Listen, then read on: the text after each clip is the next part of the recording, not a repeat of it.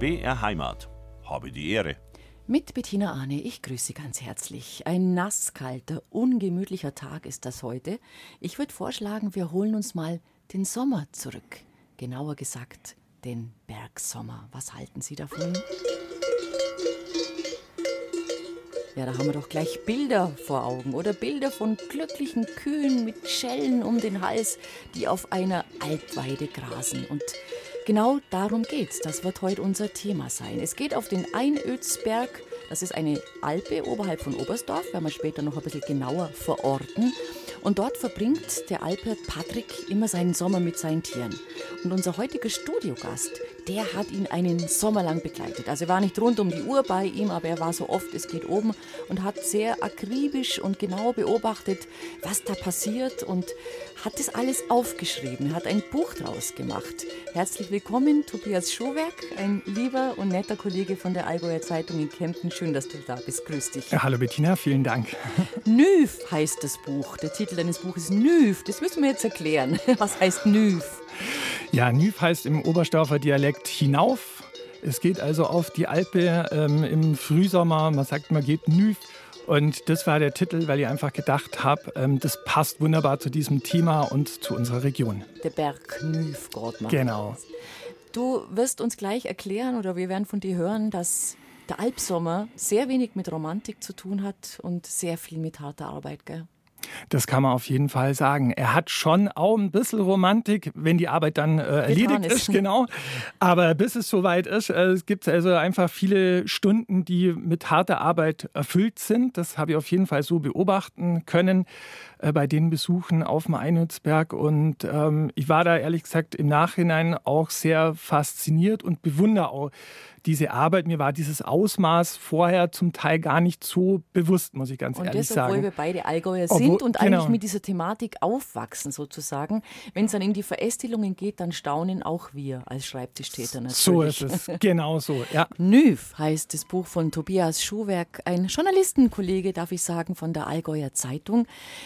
Ein Kemptner, ein Allgäuer. Richtig. Ja, und du hast mir erzählt, der Opa hat einen Hof gehabt oder hat ihn immer noch. Nein, nicht der Opa, der Onkel war es, gell? Ja, genau, genau. Also mein Vater kommt äh, vom, vom Hof. Mein Onkel hat den dann äh, betrieben, als ich Kind war. Und da waren eigentlich auch so die ähm, Ursprünge von dieser Faszination an der Alpwirtschaft, weil wir als äh, Kinder, also meine beiden Brüder und ich, wir durften dann auch beim Viehscheid mitlaufen sogar. Und das war natürlich eine besondere Auszeichnung und Ehre. Und äh, somit bin ich mit diesem Thema eigentlich schon früher so im Kontakt ähm, gewesen und es hat mich eigentlich immer interessiert. Ich wäre eigentlich selber auch ganz gern mal so auf der Alpe äh, nauf ähm, und, und hätte da mal ein paar Sommer gern verbracht, aber der Lebensweg ist dann halt letztlich anders gewesen. Äh, die Begeisterung für dieses Thema und für die Berge an sich, der ist aber äh, geblieben. Mhm. Ja. Was heißt es genau als Kind mitlaufen? Seid ihr da wirklich so als Kinder in der kurzen genau, Hose, also genau, beim, mir, beim Fischheit, wenn der Alm abtrieb Genau, war? genau. Also mir, das war wirklich eine Ehre, dass wir das oh, machen, ja. machen durften. Wir durften dann halt mit äh, die, die äh, Herde dann ins Tal äh, treiben. Wo war die Alpe? Äh, das war, glaube ich, in Missen da, die Ecke. Aha. Ja. Und äh, das war so ein kleinerer kleine, äh, Viehscheid sozusagen, ja, aber es war trotzdem halt für uns ein großes, großes Erlebnis, ja, auf jeden Fall. Also es prägt auf jeden das Fall. Das prägt, ja. Und, ja. und so Lederhosen und einem drum und dran. also gehört, man Stecken in der Hand, genau, ein Hut auf. Gen, genau, genau. genau. Ja. Mir war natürlich nicht so versiert wie äh, meine Cousins vom Hof. Äh, für uns war das halt immer so ein bisschen, ja, wie so Neuland. Wir waren ja nicht so oft im Kontakt mit den Tieren so, aber wir haben das, äh, ja, das haben wir einfach gern gemacht. Das ist mir immer in Erinnerung geblieben. Gibt es vielleicht noch ein Foto, oder? Der kleine Tobi. Äh, ich glaube, der gibt es irgendwo auf Fotos. Ja, ja, Musst ja. du dir sichern. Solche Erinnerungen sind ja. wirklich wertvoll. Ja, ja ähm, dein Lebensweg hat dich dann zur Allgäuer Zeitung geführt. Du hast ein Volontariat gemacht, hast dann genau. studiert, bist dann wieder zur Heimatzeitung sozusagen zurückgekehrt. Genau. Dort auch äh, sehr lange den Sport ähm, mitgestaltet und jetzt auf der Allgäuer Rundschau, das ist eine Seite bei der Allgäuer Zeitung, die eben auch die Geschichten rund in der Region erzählt, tagesaktuell, aber eben auch mal die Geschichten, die so nebenzu passieren, die auch wichtig sind, aber die man dann, wo man ein bisschen mehr Platz braucht, um die zu erzählen. Das ist dann die Seite 3, kennt jeder Hörer, Hörerin, der eine Heimatzeitung hat, weiß, was eine Seite 3 Geschichte ist. Das sind dann die großen Reportagen und da freut man sich natürlich als Schreiber, wenn man sowas machen darf. Ich weiß es, ich habe auch mal bei der Zeitung gearbeitet, die großen Geschichten, die die findet man toll. Und für dich ist diese große Geschichte dann tatsächlich zu einem Buch geworden. Wie kam das? Du hast eigentlich eine Reportage gemacht über ja. einen Kleinhirten. Genau, also das Thema war damals, ähm, das war jetzt vor vier Jahren, äh, Kleinhirte, Kleinhirtentum sozusagen. Muss man erklären, was das im ist? Im Allgäu, ja. Also da gibt es äh, ungefähr 150 Kleinhirtinnen und Hirten. Und äh, die helfen quasi in den Sommerferien auf den Alpen. Oftmals sind es halt äh, Kinder von äh, Elblern. Wir sagen im Allgäu übrigens Elbler, also genau. woanders sagt man Almhirten. Oberbayerisches Alm, bei genau. uns ist Elbler und Alpen. Und Alp, genau. Alpabtrieb, ja. Mhm. Genau, meint aber das Gleiche, Meint's bedeutet das Gleiche, ja. aber nur, dass man es so mal ge geklärt hat. Und äh, äh, ja, das war sozusagen der, der Auftrag für die Geschichte und da bin ich dann eben auf den Einholzberg aufmerksam geworden und ähm, habe dann äh, den Manfred Kurle kennengelernt. Der hat eine Naturschutzstiftung, die Naturschutzstiftung Allgäuer Hochalpen und auf äh, deren Gebiet befindet sich diese Alpe und er hat dann grünes Licht gegeben, dass sie hoch äh, kann, um mit diesem Patrick und dem damaligen Kleinhirten Roman eine Geschichte zu machen. Mhm. Und diese äh, Begegnung, die war eigentlich so, ja, äh, intensiv und so cool eigentlich auch, ähm, dass sie irgendwann so oben stand auf dem Einötzberg, also beziehungsweise auf, also man muss dazu sagen, Einötzberg äh, heißt es, aber die Alpe erstreckt sich noch viel höher. Einötzberg liegt auf oben, ja. 1550 äh, Meter und das Alpgebiet geht also auf bis 2000 Meter, mhm. knapp 2000 Meter ist eine der höchsten äh, Alpen überhaupt äh, in, in Deutschland. Und wir standen dann da oben am Schmal und da hat man einen wunderbaren Blick in die Berge. Also ich glaube, bin im Allgäu auch schon ein bisschen rumgekommen, aber das ist echt was Besonderes. Und keine Ahnung, dann habe ich halt so schon in dem Moment gedacht, Mensch, es wäre doch eigentlich vielleicht ein Thema, aus dem man mehr machen könnte, als jetzt in Anführungszeichen nur eine Zeitungsgeschichte. Mhm. Und so war mal dieser Grundgedanke, da daraus irgendwann mal ein Buch zu machen. Da braucht es natürlich dann ganz viel Vorlauf. Also bevor überhaupt ein Buchstabe geschrieben ist, muss man ja erst einmal schauen, darf man das? Kann man das? Wie, wie, wie vereinbart man das mit seinem normalen Beruf? Dann musste ja auch äh, jemand mitspielen, sozusagen. Also du musstest ja den Alphirten dazu bewegen, dass er dich ein bisschen über die Schulter schauen lässt, dass er dich da oben empfängt. Und ich glaube, Allgäuer weiß das, der Alphirt ist keiner, der ich sag mal, zu übergroßer Geselligkeit neigt. Formulieren wir es mal so, oder?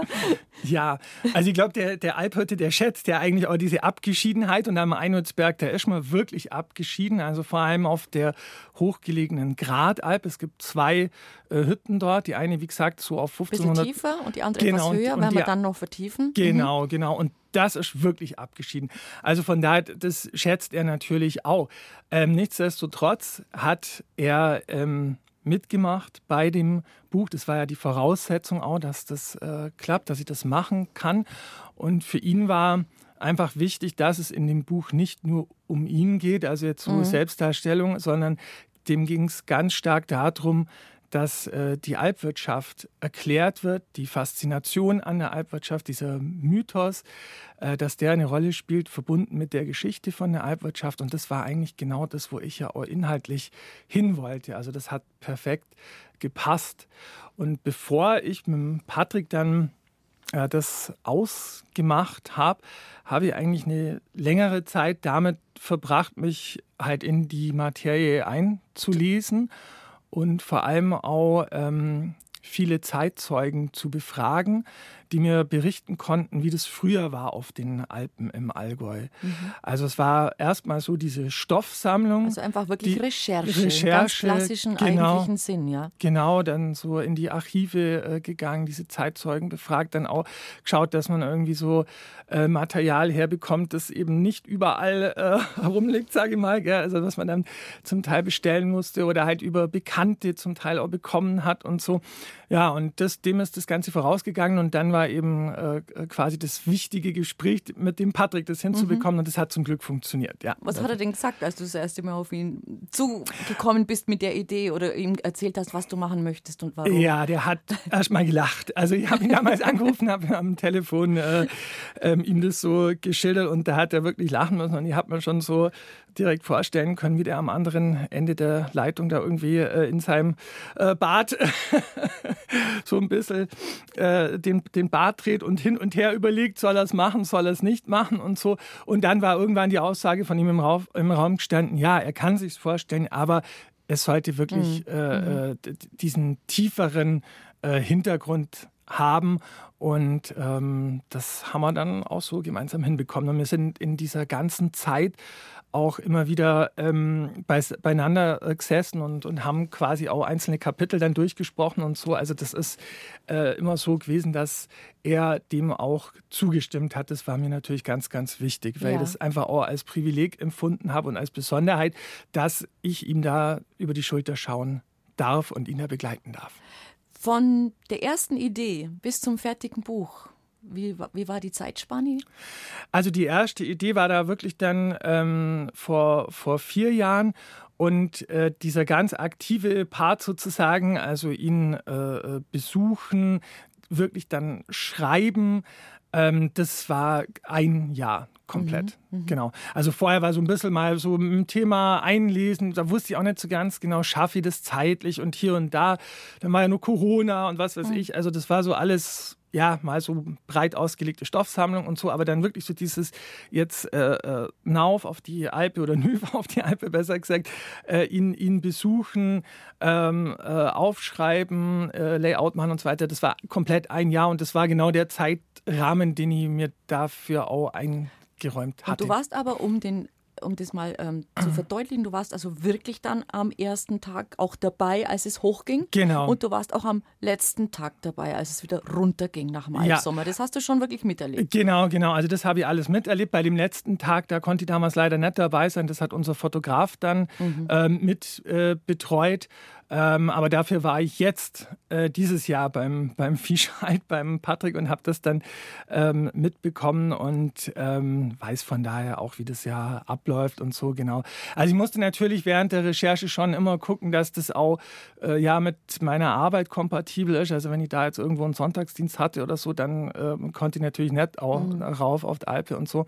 Aber ähm, es hat gut geklappt und ich denke, ich war so in dem Jahr so sieben, acht Mal oben, habe dann auch mal oben übernachtet. Mhm.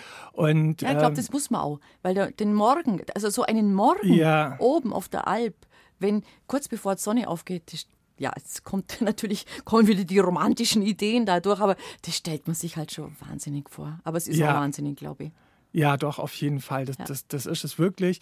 Und ähm, natürlich fällt es einem noch leichter, wenn man dann so wie ich in dem Moment nicht so viel zu tun hat. dann kann man es natürlich noch mehr genießen. Für den Patrick war es natürlich immer Arbeit. Ähm, bei mir war es so, dass ich ja über die Schulter schauen durfte. Für, für mich hat dann die Arbeit halt später erst äh, äh, dann begonnen, also diese intensive Arbeit, mhm. nämlich äh, das Schreiben und äh, das Material sichten dann auch insofern, man muss ja auch die Bilder zusammentragen und das alles. Und das war dann halt eben der Part, äh, bei dem es bei mir oftmals äh, viele Stunden lang äh, nur um dieses Projekt ging. Ja. Genau. Ähm, das wollen wir dann gleich ausnützen, dass du dich da auch sehr intensiv mit der Materie auseinandergesetzt hast. Je nachdem, wo man in Bayern wohnt oder lebt, ähm, weiß man verschiedene Zusammenhänge nicht so, die uns beiden als Allgäuer ziemlich klar sind, die aber sehr interessant nimmt, nämlich warum es eigentlich Alpwirtschaft gibt, warum die so irre wichtig ist und äh, warum wir froh sein müssen, dass wir unsere Alphirten haben und dass das noch so funktioniert, wie es immer funktioniert hat.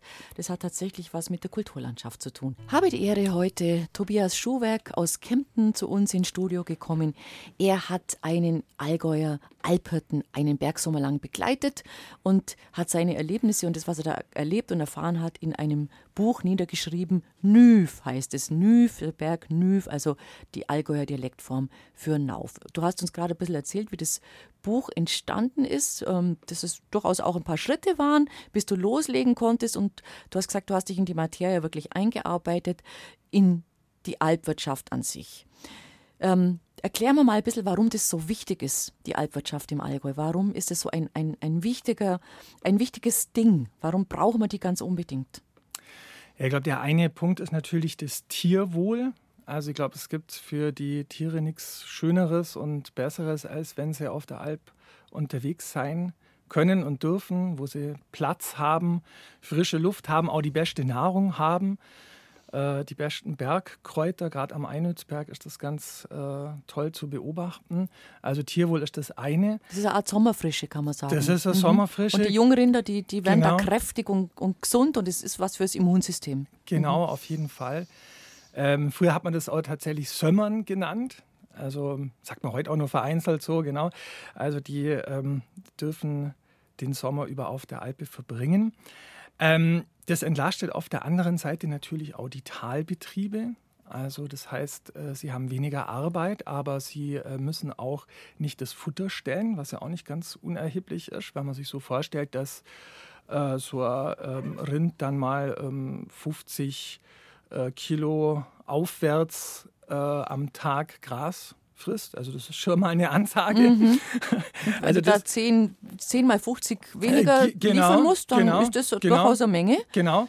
Und äh, man, man, kann halt dann das äh, Gras entsprechend verarbeiten, Heu und so weiter und mhm. so fort, was man vielleicht dann im Winter braucht. Also es entlastet also einfach den, den Talbetrieb.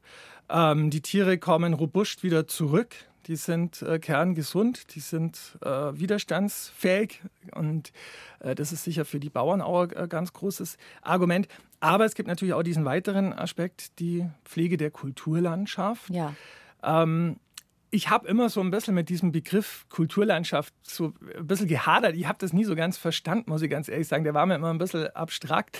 Aber im Endeffekt ähm, ist es mir schon sehr klar mittlerweile, wenn es die Alpwirtschaft nicht gäbe, wenn man nicht ständig die Weideflächen entsprechend auch äh, pflegt, dann wäre es einfach so, dass die halt zuwachsen. Die würden verbuschen. Würden, die würden, würden verbuschen, genau. Das sieht man am Einungsberg eben ziemlich gut aus. Da ist so die Grünerle, so ein, eine Art, die da ziemlich äh, sich ausbreiten würde. Und dann hätten wir quasi, so wie es die Äppler dann manchmal sagen, dann hätten wir so einen Schwarzwald 2 mhm. im Allgäu. Mai hat vielleicht auch seine Reize, aber die Artenvielfalt, so wie wir es jetzt jetzt äh, dort haben, die ist, glaube ich, wirklich einzigartig. Und es kommt ja auch dazu, dass wenn diese Flächen einfach offen sind, wenn die äh, begehbar sind, dann ist es natürlich auch für jeden Wanderer und äh, jede Bergsteigerin, die da unterwegs ist, ein anderes Erlebnis, ähm, als wenn ich da durch äh, die, die Wälder stapfen. Also das Allgäu würde. hat das Bild, das, das jeder, der beim Begriff Allgäu hat, sofort im Kopf hat. Man denkt ja immer, ah ja, da hinten die, die Berge, vorneweg noch ein bisschen mehr Hügel und dann eben sehr schön schöne grüne Flächen, da stehen die Kühe drauf. Das wäre ja so nicht. Ohne die Alpwirtschaft würde die Landschaft im Allgäu nicht so aussehen. Das muss man immer wieder sagen. Ja, genau. Ist tatsächlich das, so. Das, das ist so. Und ähm, es kommt eben auch dazu, dass die, die äh, jetzige Kulturlandschaft, wie wir sie haben, oder die jetzige Landschaft, äh, wie wir sie haben, die ist ja auch über Jahrhunderte äh, hinweg äh, von Menschenhand auch geschaffen worden. Also man hat ja früher dann diese Flächen zum Teil auch gerodet, man hat die immer wieder äh, gepflegt. Das würde heute definitiv anders ausschauen, wenn das nicht passiert wäre. Und man sieht es halt vor allem im Oberallgäu. Da ist es halt so, dass wir ganz viele offene Flächen haben, über die sich natürlich auch jeder Tourist, wie gesagt, auch freut. Die Einheimischen natürlich auch. Das ist halt einfach äh, ein, eine sehr spezielle und eine sehr schöne Landschaft und die ist ganz, ganz eng eben mit der Alpwirtschaft verbunden. Mhm. Und deswegen gibt es auch tatsächlich äh, Fördergelder für die Alphirten, weil sie eben diesen Job sozusagen für uns alle erledigen, dass sie eben die Flächen vorm, vorm Verbuschen und Zuwachsen freihalten. Da gibt es etliche Fördertöpfe zurecht, die sie anzapfen können. Ist ein bisschen ein bürokratischer Aufwand. Du schilderst das auch im Buch, aber ähm, das ist natürlich Geld, das ihnen zusteht, weil die Arbeit einfach hart ist. Genau, ja, das ist ein sehr bürokratisches, äh, bürokratischer Aufwand und äh, ich habe den also nicht weiter im äh, Buch vertieft, weil der wirklich auch so ein bisschen zäh ist von der Materie. Aber mir erschien der Hinweis schon wichtig, dass ähm, sich auch da halt einiges verändert hat. Also früher war es ja so, dass die Bauern dann äh, ihr Vieh quasi dem Alphirten übertragen haben, den Sommer über. Und die haben ihn dafür bezahlt. Äh, das ist das sogenannte Pensionsvieh. Und äh, er ähm, hat davon gelebt. Mittlerweile ist es eben etwas anders. Mittlerweile gibt es diese verschiedenen Fördermöglichkeiten. Ich sehe es genau wie du. Das ist äh, sehr, sehr wichtig, dass mhm. es die gibt. Aber es ist auch auf der anderen Seite für den Alphirten, glaube ich, manchmal ein bisschen ungewohnt. Der wird natürlich lieber, wie Bauern ja auch, ähm, so entlohnt werden, ähm, wie es ihm eigentlich zustehen würde, was seine Arbeit anbelangt. Ja. So gibt es halt diesen Umweg über die Subventionen. Äh, Im Ergebnis äh, kann man ohnehin nicht davon leben. Also es ist ja Nein. auch nur zeitlich begrenzt, ja. aber es ist zumindest so, ähm, dass diese Arbeit anerkannt wird, ja, mhm. finanziell auch. Mhm. Gab's denn, gibt es Hinweise darauf oder hast du was gefunden während deiner, äh, im Zuge deiner Recherchen, wie lang es das schon gibt? Also wie lange Menschen wohl schon Tiere nach oben äh, auf den Berg bringen oder vielleicht dort sogar käsen? Weiß man da was? Also man sagt allgemein, dass so im bayerischen äh, Alpenraum äh, begann äh, dieses ja, dass Menschen mit Vieh auf die Berge äh, ziehen. Also man hat es damals hier noch nicht Altwirtschaft genannt. Ähm, das begann so Pi mal Daumen 1000 vor Christus nur in der Keltenzeit. Auch da wurde wahrscheinlich schon äh, Käse äh, gefertigt. Ähm, auf Oberstdorf äh, bezogen ist es so, dass äh, man dort eine Kuhglocke gefunden hat, eine ganz alte 1928 äh, hat man die gefunden und man hat äh, die entsprechend dann ausgewertet und untersucht und äh, die Wissenschaftler sind zu der Meinung gekommen, dass die Pi mal Daumen aus der mittleren Kaiserzeit ähm, stammt, dass sie also 1900 Jahre äh, alt sein dürfte. Die wurde am Nebelhorn gefunden. Ich glaube, so, ähm, es, es war so 16, 1800 mhm. Meter hoch, also schon ziemlich weit oben. Ähm, nur jetzt ist halt die spannende Frage. Also kann man jetzt wirklich sagen, mhm. ja, damals ist da jemand hochgegangen äh, und hat, hat sein äh, Vieh sozusagen da gesäumert? Oder war es vielleicht so, dass erst später, was weiß ich, im Mittelalter oder wann auch immer, halt eine alte Kuhglocke oder Kuhschelle zum Einsatz kam und jemand dann da hochgelaufen äh, ist mit seinem Vieh und sie da dann halt runterfiel? Also quasi so dieser allerletzte Nachweis würde jetzt vielleicht fehlen, aber ich glaube, man kann allgemein mit Sicherheit sagen, dass diese Alpwirtschaft auch in Oberstoff eben eine sehr, sehr, sehr lange Geschichte und Tradition hat. Und da sind die auch stolz. Die Elbler sind ja stolz darauf. Das ist zu Recht natürlich, also müssen wir immer wieder sagen, aber sie sind auch stolz darauf, sie wissen schon um ihren Wert.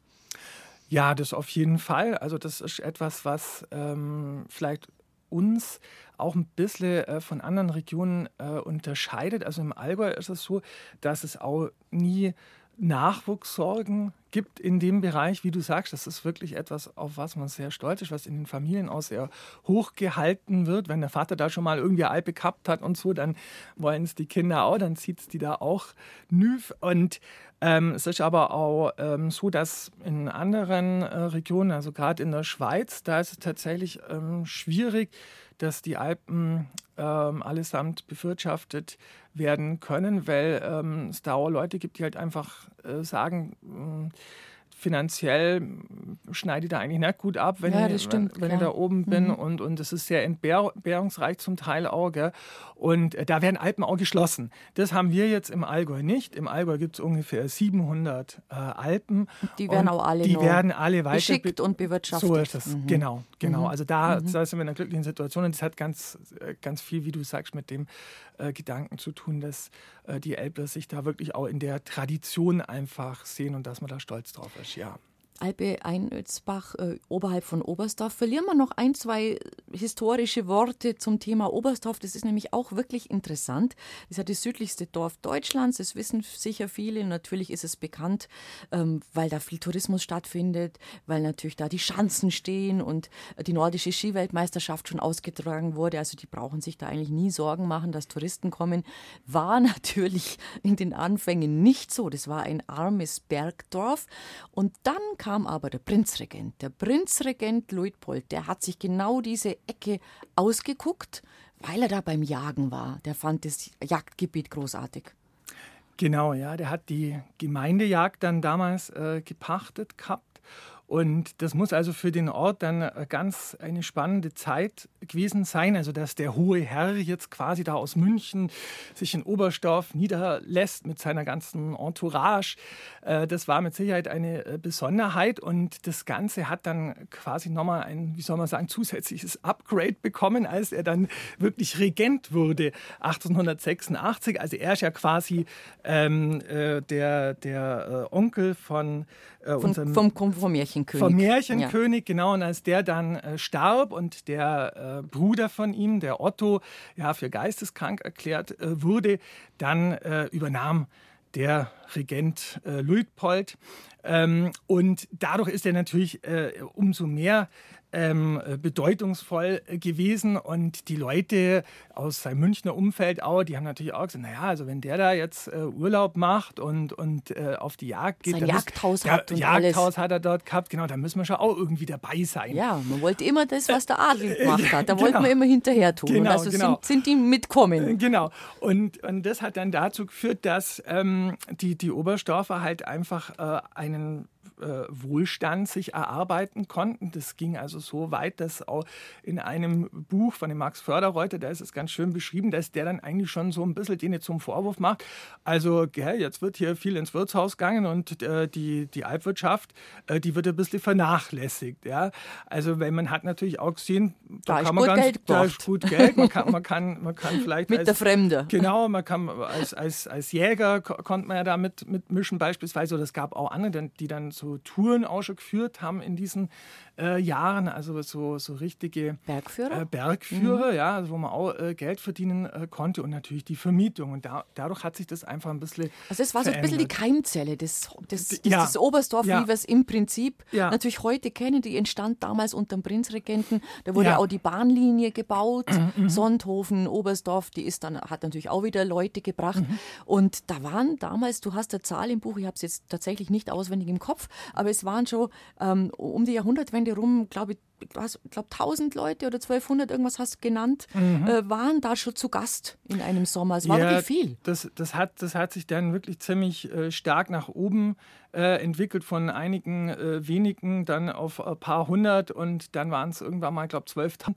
Und heute äh, gästemäßig, also jetzt in der Vor-Corona-Zeit, äh, sind wir dann also bei 460.000. Das ist fast eine halbe Million. Ja, genau, also das, das, das ist schon wirklich. Mein, klar, da haben sicher andere Dinge auch bei dieser Entwicklung immer eine Rolle gespielt, aber man kann schon sagen, dass das also sehr bedeutungsvoll einfach äh, war. Und äh, der Prinzregent, das ist also quasi auch nochmal so ein bisschen der Bogen äh, zum, zum Buch und zum Einhützberg, der hat ja dort auch die Jagd gehabt. Das war so ein wirklich sehr, sehr großes Jagdgebiet. Ist äh, ja wirklich. Der äh, Prinzregentenbogen nennt man es, oder? Genau. Oder der Wittelsbacher Bogen, oder? Nee, der, der Prinzregentenbogen, Prinzregentenbogen, ja. genau. Mhm. Das ist ein Teilstück von diesem ganz großen Jagdgebiet. Und, ähm, da war, und der war halt damals, das muss man vielleicht auch noch dazu sagen, um die äh, Person auch so ein bisschen äh, oder die, die, die Faszination vielleicht auch verstehen zu können, warum die Oberstdorfer ihn äh, natürlich sehr geschätzt haben. Der war ja sehr volksnah Der war total jovial, der war so beliebt, ja. Der war einfach äh, beliebt und, und hat es gut können mit den Leuten, was man so zumindest lesen äh, kann. Und äh, das hat eben einfach dazu beigetragen, dass ja auch heute nur da Denkmal steht und Straße nach benannt ist und so. Also das ist Da ist da eine sehr nette Anekdote ähm, drinstehen mit der Rauchware. Erzähl doch einmal, das hat mir so gefallen. Ja, ja, also das war so, dass der Prinzregent auf der Jagd war und dann ähm, hat er einen Allgäuer Sen getroffen, mit dem er sich da offenbar ganz gut äh, verstanden hat. Und dann hat er ihm äh, eine Rauchware angeboten, beziehungsweise eine Zigarre. Zigarre. Bestimmt Und- nichts Schlechtes. Nein, nein, genau, also aus, aus seinem Prinzregenten-Etui und hat ihm gegeben und hat äh, dann irgendwann, nachdem der das geraucht hat, dann gefragt, ja du, wie schmeckt dir eigentlich äh, das, was ich dir da jetzt angeboten habe? Und dann hat der Sen wohl gesagt, ach, wohl, wohl, wohl, Strütpold, ich rüch an jeder Dreck. Ja, du hast uns gerade erzählt, Tobias Oberstdorf, wie sich der Tourismus auch wegen des Prinzregenten dort wirklich entwickelt hat, dass dann damals die ersten Bergführer angefangen haben zu arbeiten. Kann man eigentlich auf die Einödsbergalpe, also wo du ja deinen Alpert begleitet hast, da kann man, kann man da hinwandern? Oder, oder darf man da hinwandern? Muss man ja beides immer fragen in der heutigen Zeit durchaus. Ja, ja. Also man darf, Man darf. Äh, hin, hinwandern, genau, aber äh, der Weg ist nicht ausgeschildert. Und, ähm, Es ist auch nicht bewirtschaftet. Also es Äh, gibt genau, keine Bewirtung für es gibt- Gäste. Genau, es Ja. gibt keine Bewirtschaftung. Also der Patrick äh, betreibt die äh, Alpe ausschließlich äh, für die Tiere quasi, also Mhm. für, für, seine, für sein Vieh. Ähm, man, man kann also quasi hoch, aber wie gesagt, es ist nicht äh, beschildert und ähm, ich muss ganz ehrlich sagen, ich habe es jetzt beispielsweise auch im Buch äh, nicht weiter Nein. ausgeführt, wie man aufkommt, mhm. äh, mhm. weil das war einfach auch äh, so eine äh, Geschichte, wo, wo, mir auch klar war und Patrick glaube ich auch, ja. Äh, dass, dass man das äh, nach Möglichkeit jetzt auch nicht Nee, muss man ja auch nicht. Weil wie gesagt, wer, wer wandern kann, geht, der, der genau. geht eigentlich gern wo einkehren. Genau. Und da gibt es ja in unmittelbarer Nachbarschaft dann auch genug, genug Genau, genau. Gibt es ja. beispielsweise Breitengern-Alpe oder Buchreiner Alpe, Petersalpe und so. Also das mhm. sind Alpen, wo man dann wirklich auch Bewirtschaftung hat, genau. Also du musst trotzdem ein bisschen verorten. Also Einödsberg, Alpe, hoch droben, hast du gesagt. Sagen wir mal, wie hoch und was das Besondere dran ist. Es ist eben wirklich sehr abgelegen, sehr steil. Genau, also es ist so, wenn man jetzt äh, von, äh, was weiß ich, Parkplatz Fellhornbahn, den kennen wahrscheinlich einige, äh, wenn man bis zum Einödsberg läuft, dann sind es so gute eineinhalb Stunden, vielleicht ein bisschen mehr beim einen oder anderen. Und dann ist man am Einödsberg. Am Einödsberg gibt es die sogenannte hintere Einödsberg-Alpe, liegt auf 1500, äh, 1555 Metern. So, genau. Und äh, da äh, bezieht der Patrick also am Anfang von der Alpsaison sein Quartier. Das ist eine großräumige Hütte, also wie so ein Basislager, so habe ich es mhm. im Buch eigentlich auch genannt. Hat und Strom, hat Wasser. Genau, ja. genau, mhm. hat Strom, hat Wasser, ähm, hat schöne Übernachtungsmöglichkeit, also einfach ein bisschen Platz. Und äh, von, der, ähm, äh, von diesem Basislager aus äh, zieht er dann im Laufe des Sommers eben weiter und äh, weiter nach oben. Weiter nach oben mhm. und landet dann im August äh, auf der Grathütte. Und die Grathütte, das ist dann wirklich eben absolut äh, abgeschieden. Da gibt es auch nicht mal einen richtigen Weg hoch. Da muss man sich wirklich so seinen Weg irgendwie durchbahnen. Und dort ist man dann auf knapp 2000 Metern. Und warum macht man das? Warum geht man quasi nochmal ein paar hundert Meter nach oben? Ja, also weil äh, die, die Weideflächen werden ja quasi auch abgegrast. Mhm. Und also unten man, ist dann unten ist, ja, genau, abgeweidet. Dann abgeweidet und man zieht weiter hoch. Und ganz oben hat man eben auch äh, die best, also das beste Futter. Also da ist so äh, Mergelstein der Untergrund und da ähm, äh, wachsen eben äh, Bergkräuter und Pflanzen, also die halt für Kühe oder für Rinder halt dann ein, ein Festmenü sind sozusagen. Ja. Und ähm, das ist ein weiterer Grund, warum man das macht. Das sind natürlich wirklich äh, große Strapazen. Also äh, das, das Vieh da ohne auftreiben. Mein gut, das macht der peu à peu, aber nichtsdestotrotz, das ist natürlich schon eine Ansage. Und er selber wohnt dann oben mit kleinen Hirten, kleinen Hirten, je nachdem, wen er jetzt eben mit oben hat, äh, eben einfach sehr, sehr spartanisch. Und da ist es wirklich nicht mehr komfortabel. Genau, da gibt es kein, genau. kein Warmwasser, da keine Dusche, keine, Dusche, kein keine Toilette in genau, dem Sinn. Ja. Genau, und, mhm. und äh, da äh, gibt es, ähm, also er hat dann ähm, äh, so Solaranlage und die, dadurch wird, mit der wird halt eine Wasserpumpe äh, betrieben und eine kleine Glühbirne und das ist äh, das Maximum das mhm. an Luxus. Und da geht man so im späteren Sommer, äh, August, genau. also im absoluten Hochsommer. Äh, genau, genau. Geht man da genau, hoch. Genau. Und da kommt man wahrscheinlich dann auch wieder runter, wenn es anfängt. Das geht ja bei uns im Allgäu ganz schnell. So Ende August merkt man, jetzt geht es mhm. in eine andere Jahreszeit, schön langsam. Mhm. Und da geht man dann nochmal wieder aufs Basislager runter. Dann, Richtig, oder? Mhm. genau, genau. Da sind die dann da nochmal und ab da geht es dann runter mhm. ins Tal, ja. Und die Alpe kann ja nicht, da gibt es ja keinen Ziehweg hoch. Das heißt, wie, die wird vom Hubschrauber angeflogen, also einfach um sie zum Beispiel mit den Lebensmittelvorräten zu bestücken?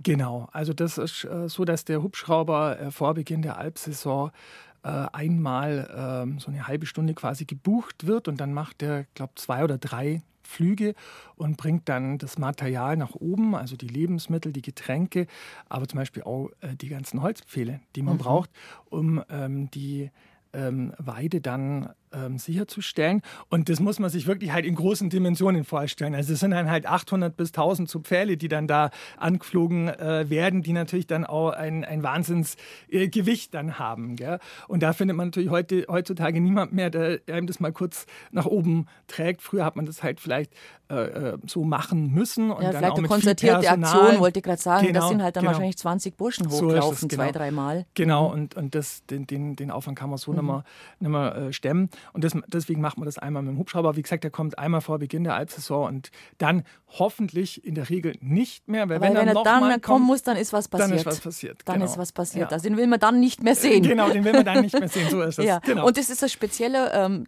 also der, der, kennt die Region, der, der Helipilot, der macht das schon seit Jahren, gell? Genau, der macht es seit Jahren und der hilft beispielsweise auch mit, wenn jetzt äh, DAV-Hütten umgebaut oder saniert werden, dann äh, wird dieses Unternehmen äh, gerufen oder eben auch bei anderen äh, Alpen, die eben ein bisschen höher gelegen sind. Was also bringt man da für Lebensmittel hoch? Was hat er dann da alles im Keller? Er muss ja dann doch auf nahezu vier, vier Monate sind es äh, letztendlich unterm Strich. Ja, ja, der hat halt äh, viel äh, Nudeln, Reis, dann so ein bisschen äh, Konserven, sowas um den Dreh. Und dann gibt es halt immer wieder Freunde, die halt auch hochkommen, die dann äh, ein bisschen was äh, äh mitbringen. Die bringen Grad, Frischware. Die dann. bringen sozusagen die Frischware mit, genau. Und er hat aber so äh, das äh, für, für die tägliche kleine Küche sozusagen, das hat er dann in dem Keller, in dem Basislager, mhm. genau. Aber das Geld, das ist so ungeschriebenes Gesetz im Allgäu, wenn man auf eine Alphütte geht, die eben nicht mit irgendeinem Ziehweg oder Auto oder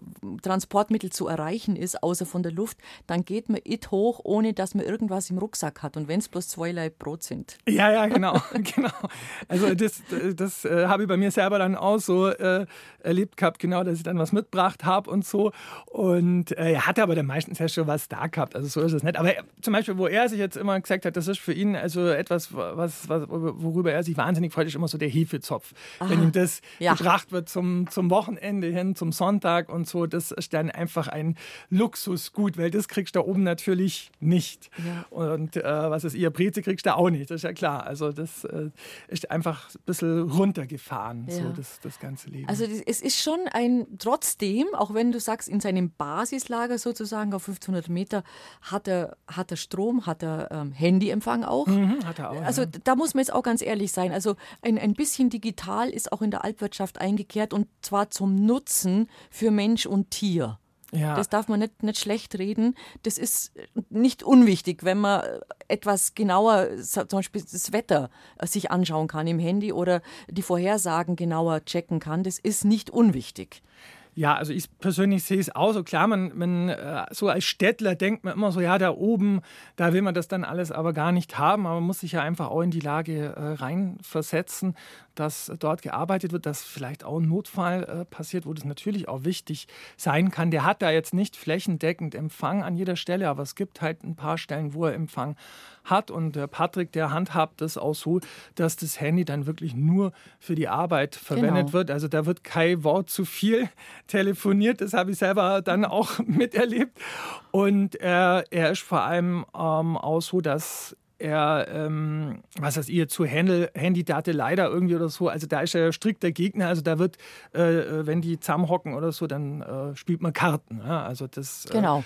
ist auf also jeden wird Fall gespielt. so. Wenn man abends gespielt, Unterhaltung genau. will, dann am Tisch zusammen genau. miteinander. Das ist jetzt nicht so, dass mhm. man da irgendwie am dass Laptop... jeder sitzt und, und in seine Data äh, Nee, nee, also das, ja. da, das, da würde der, glaube ich, echt ziemlich durchdrehen. Das, mhm. das äh, passt gar nicht. Äh, abgesehen davon, ich glaube, also so guten Empfang müde. hat er gar nicht überall. Also das, das passt einfach nicht. Naja, aber ähm, es, es, ist auf jeden Fall so, also das äh, glaube ich auch, dass das wichtig ist, äh, dass man halt äh, einen Kontakt herstellen kann, wenn der benötigt wird. Und fürs Wetter. Ich glaube, fürs Wetter fürs ist Wetter es auch, klar, die haben unglaubliches Gespür.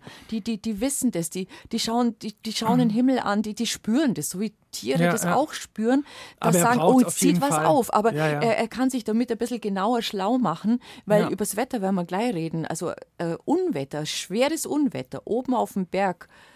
Mein lieber Mann, ich glaube, das möchte niemand von uns erleben. Da fängst du, da wirst du demütig. Also das, äh, da fängst du aus Beten an. Also das ist, sind harte Situationen. Das, äh, ja, auf jeden Fall. Also wer das mal erlebt hat, also ich habe selber mal auf einer anderen Alpe äh, erlebt äh, gehabt. Also das war wirklich. Kann man auch nicht beschreiben. Nee, kann man nicht beschreiben. Kann man nicht beschreiben der, wie du sagst, demütig trifft es da ja. wirklich sehr, sehr, sehr gut. Ähm, da wird man ganz, äh, ganz klein und ähm, spürt einfach, dass das Urgewalten sind, die uns im Alltag oftmals, wenn wir eben in der Stadt oder stadtnah wohnen, eigentlich äh, so gar nicht bewusst sind. Und ähm, das ist natürlich etwas, wo er ganz klar, wie du sagst, auch darauf achten muss und er muss sich darüber hinaus eben auch auf sein Gespür verlassen. Also ich glaube, so diese Kombination macht es aus und er hat da lange Erfahrung, er ist 15 Jahre an dem Berg, er kann es gut äh, einschätzen. Aber er sagt auch, dass die Gewitter und die Unwetter in der heutigen Zeit doch äh, nochmal andere Ausmaße annehmen, als das vielleicht zum Beginn seiner Alpkarriere sozusagen war. Wir werden uns nach den 11 Uhr Nachrichten weiter unterhalten und dann schauen wir uns mal so einen Tag auf der Alpe ganz genau an. Also wann steht man auf, was ist zu tun, wie ist denn so der Tagesablauf und natürlich müssen wir auch noch über den Viehscheid reden, ein ganz wichtiges Thema.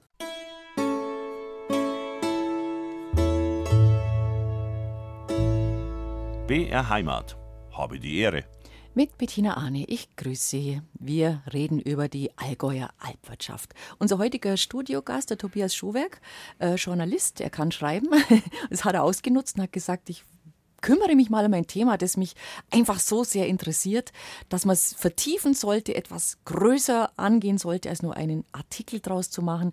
Und er hat einen Alphirten einen Sommer lang immer wieder begleitet und hat seine Erlebnisse zu Papier gebracht. Und wir haben schon einiges gehört über die Alpwirtschaft, über den Stellenwert der Alpwirtschaft, äh, warum das Leben auf einer Alphütte wenig mit Romantik und ganz viel mit Arbeit zu tun hat. Und darüber wollen wir uns gleich weiter unterhalten. Die Einödsberg-Alpe. Patrick Schuster ist der Alphütter oben schon seit einigen Jahren. Du hast gerade ein bisschen was schon erzählt über die Alpe. Es ist eine Galtalpe. Das müssen wir, glaube ich, auch erklären, was der Unterschied ist zwischen einer Galtalpe und einer Sennalpe. Jawohl. Also auf der Galtalpe, das sind eben noch keine Kühe, sondern Rinder. Jungrinder. Jungrinder. Ähm, eine Kuh wird man sozusagen erst dann, wenn man nach zwei Jahren äh, ein, ein Kalb äh, gebiert und äh, dann entsprechend Milch gibt. Und äh, die Jungrinder, die geben ja noch keine Milch, die sind trocken und das ist auch die wortwörtliche Übersetzung aus dem Mittelhochdeutschen. Galt heißt trocken. Und die Galtalpen sind eben Alpen für Jung, Jungrinder. Jungrinder. Und äh, im, im, Unterschied dazu gibt es die äh, Sennalpen. Äh, auf denen dann wirklich auch die Kühe sind und wo Käse hergestellt also wird. Also jeden Tag gemolken werden muss und genau, wo natürlich das Produkt genau, verarbeitet wird zu Käse. in der Regel auch braucht, genau. Ja, ja. Gibt es dann in mhm. unmittelbarer Nachbarschaft von deiner Alpe, sage ich jetzt mal, gibt es genau. da eine zum Beispiel, Gibt, gell? Ja, aber die sind wirklich in der, in der äh, Minderheit jetzt quasi mhm. auf das Allgäu äh, bezogen. Also von diesen 700 Alpen, die es im Allgäu gibt, sind ungefähr 42 ähm, Sennalpen und die anderen werden eben so wie am Einödsberg als Galtalpen für das Jungvieh. Sennalpen sind tatsächlich oft auch die, die, die sind, glaube ich, fast alle bewirtschaftet. Vielleicht nicht jede einzelne, aber ja. die überwiegende ja. Mehrzahl, gell? Ja, also ich glaube auch um alle. Also ja. hätte ich jetzt auch mal gesagt, ja. aber da kriegt man dann wirklich genau. als Wanderer eine genau. Brotzeit genau. oder den Käse, den man halt dort macht, kann man, genau. da, kann man verkosten. Jetzt der Alpert selber. Wir haben schon ein bisschen vorhin uns darüber unterhalten. Es ist jetzt, der kann gut allein sein mit sich, den Tieren und der Natur. Äh, in den Sommerferien hat er einen kleinen Hirten oder eine kleine Hirtin dabei.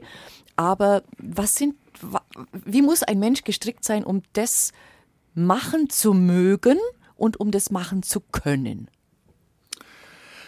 Ja, also bei dem Patrick ist es so, dass er, glaube ich, das von Anfang an äh, für sich so in den Genen irgendwie gespürt hat, dass sein Weg ihn da hinführt. Und ich glaube, anders geht's auch nicht. Also so rein rational an das Ganze ranzugehen, ist, glaube ich, schwierig. Man muss irgendwie das Gefühl dafür haben, das als Berufung empfinden. Und das war bei ihm so, obwohl er gar nicht von einem Bauernhof kommt. Also das fand ich auch ganz interessant. Er kommt aus einer bürgerlichen Familie. Äh, der äh, Vater ist äh, Gastwirt und die Mutter Chefin in einem Textilgeschäft, der Bruder Psychologe. Und er hat aber irgendwie so das Gefühl gehabt, ja, also das, das, das ist mein Ding. Und ähm, kommt vielleicht nicht von ungefähr, weil seine Vorfahren tatsächlich Bergbauern waren. Und er hat es für sich einfach als äh, Auftrag so ähm, empfunden.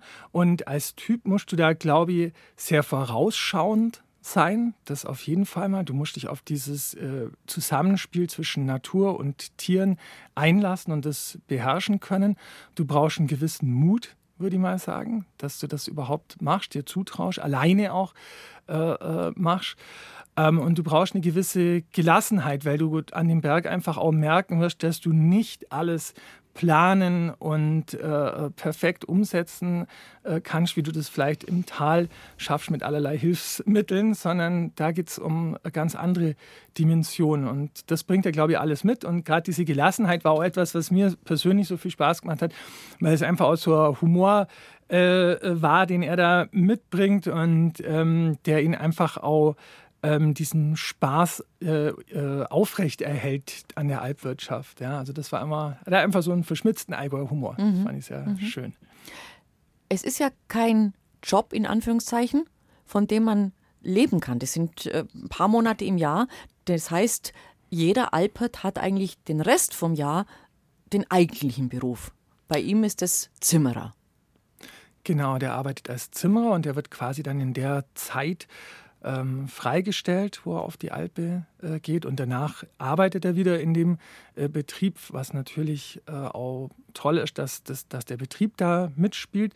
Äh, ich habe so die Erfahrung gemacht, dass eigentlich ganz häufig die Elbler irgendwie so einen Zimmerer-Hintergrund mhm. haben. Also, also was Handwerkliches auf jeden ja, Fall. Genau, ja, genau. Ja, ja, Und das hängt, glaube ich, einfach auch damit zusammen, dass sie dann eben sich so in so Probleme neidenken können und, und handwerklich äh, geschickt sind und dass vielleicht auch in den Talbetrieben dann auch ein gewisses Verständnis da ist. Also vielleicht in einem größeren Unternehmen äh, schwieriger, sich da solche Auszeiten jedes Jahr, also Auszeiten jetzt im Sinne von, dass man woanders arbeitet, da äh, genehmigen zu lassen. Also in seinem Fall äh, klappt es so und ähm, mhm. Dadurch kann dieses, dieses Projekt sozusagen auch immer weitergehen. Und er hat aber parallel dazu, das ist vielleicht auch noch ganz nett, hat er angefangen, auf dem Grund seiner Familie sich also einen Stall aufzubauen und ist jetzt auch Nebenerwerbslandwirt. Aha. Und das, das heißt, er kommt ohne die Tiere auch kommt, im Winter nicht klar oder im anderen Halbjahr. genau, genau. Und, und das finde ich halt wirklich ja. echt bemerkenswert, weil heutzutage ist es ja häufig so, dass die Bauernhöfe sterben. Wir haben das jetzt allein äh, bei uns äh, für die ähm, Landkreis Oberallgäu, Lindau und Kempten, habe ich kürzlich eine Zahl äh, gelesen. Da haben in den vergangenen zehn Jahren 600 Betriebe äh, zugemacht und gleichzeitig, das muss man jetzt auch mal sich so vergegenwärtigen, äh, ist die Zahl der Tiere aber gleich geblieben. Ja, das heißt, 54.000 ja. Tiere sind es nachher. Das heißt also, die Höfe verschwinden und die anderen werden immer größer. Und da wollen wir ja eigentlich. Da wollen wir ja weg. Nicht hin. Nee, genau. gerade die, die, Tierskandale, die uns genau. ja alle genau. beschäftigt haben, wo wir gesagt haben, das kann nicht sein, dass da so viele Fremdarbeiter sind. Das kann nicht sein, dass die das nicht mehr mitkriegen, wenn es dem Tier schlecht geht. Und ja. dass man sagt, das ist wurscht, wir haben so viele, dann soll halt die da hinten, äh, Entschuldigung, genau. Auf gut Deutsch verrecken, uns doch eh wurscht. Das haben wir ja alles erlebt ja. mit diesen Tierskandalen. Da haben wir ja gesagt, es geht nicht. Wir brauchen diese kleinbäuerliche Landwirtschaft. Genau, und da finde ich das jetzt mal ein ermutigendes ja. Äh, Beispiel, ein seltenes Beispiel, ja. muss man auch sagen, dass einer wirklich sagt, okay, ich traue mir diesen Schritt zu und ich mache das. Und da denke ich eben, wie gesagt, nochmal, ich glaube, irgendwie liegt es ihm so ein bisschen im Blut oder in den Genen. Und er, er hat äh, den, den Hof, eben den kleinen, den er jetzt da bewirtschaftet. Und was ganz nett ist, bei ihm ist es so, dass er seine eigenen Tiere, die nimmt er nicht mit auf seine Alpe, sondern äh, die gibt er bei Freunden auf der Alpe, weil er sagt, äh, wenn er dann quasi jetzt wieder heimkommt vom Einutzberg runter, dann freut er sich umso mehr, wenn er seine Tiere wieder da mhm. hat und äh, hat im, im, Gegenzug dann in der Zeit nicht die Verantwortung. So, mhm. die, die, darf er dann auch mal abgeben. Er hat ja dann die Verantwortung für alle anderen äh, Jungrinder, die er da oben hat, von den anderen sieben Bauern, die ihm die anvertrauen. Also er muss äh, einen handwerklichen Hintergrund de facto eigentlich haben, damit sich da oben was richten kann oder wenn es allein um, um die, die Weide geht, die er da aufstellen muss, dass das passt, dann muss er natürlich kochen können, muss sich ja versorgen, dann muss er ein sehr guter Beobachter sein. Er muss ja, er schaut ja jedes seiner Tiere an, jeden Tag. Geht es dem Tier gut? Also er muss ein tiermedizinisches äh, Wissen schon fast haben. Ja. ja. Also das er hat es auch mal so beschrieben, dass das insgesamt Mama so, äh, das erinnert dann Mama wie so ein bisschen an Schachspielen auch. Gell? Also der hat diese verschiedenen Flächen und dann muss er sich immer überlegen, wo kann ich jetzt mit den Tieren hin? Also wo steht das Futter jetzt am besten? Wie fit sind denn überhaupt meine Tiere? Können die jetzt da und da unterkommen? Sind die Jüngsten da schon so weit oder bleiben die nur irgendwo anders? Also das ist wie so Schachspielen. Also immer wieder einen neuen Zug vornehmen und dabei ganz verschiedene Parameter quasi immer mit äh, ein Preisen, also mhm. eben auch Wetter und Futter, wie steht es und so. Und äh, das macht das Ganze also zu einer sehr komplexen Herausforderung, wo man jetzt normalerweise eigentlich so denken würde, ja, mei, der stellt da halt sei Vieh irgendwo hin, gell, denkt halt so als Wanderer und dann nee. war es das und dann grasen die da halt und, und äh, alles gut. So ist es nicht. Nee. Und er hat das selber sagt von sich selber, er ist Weidemanager. Er ist Weidemanager, das sagt er so als, als Spaß, genau. Wenn ihn da jemand aus dem Tal äh, fragt, dann sagt er, ich bin, ich bin der Weidemanager, genau. Ja. Und tatsächlich äh, erfordert es ein gewisses Geschick, wie wir ja von dir gehört haben. Es ist man kann sich immer nicht vorstellen, wenn man so eine große Herde hat. Wie, wie viele Tiere hat er? 100? Also da in dem Jahr waren es 100, 116. Das ist ja eine Menge. Jungrinder und dann hat er nur äh, 25 äh, Schafe oben gehabt, sechs ja. Ziegen und sechs Hennen. Ja. Also schon das, großer. Ja, und aber vor allem die Rind, die kennen jedes, jedes Rind.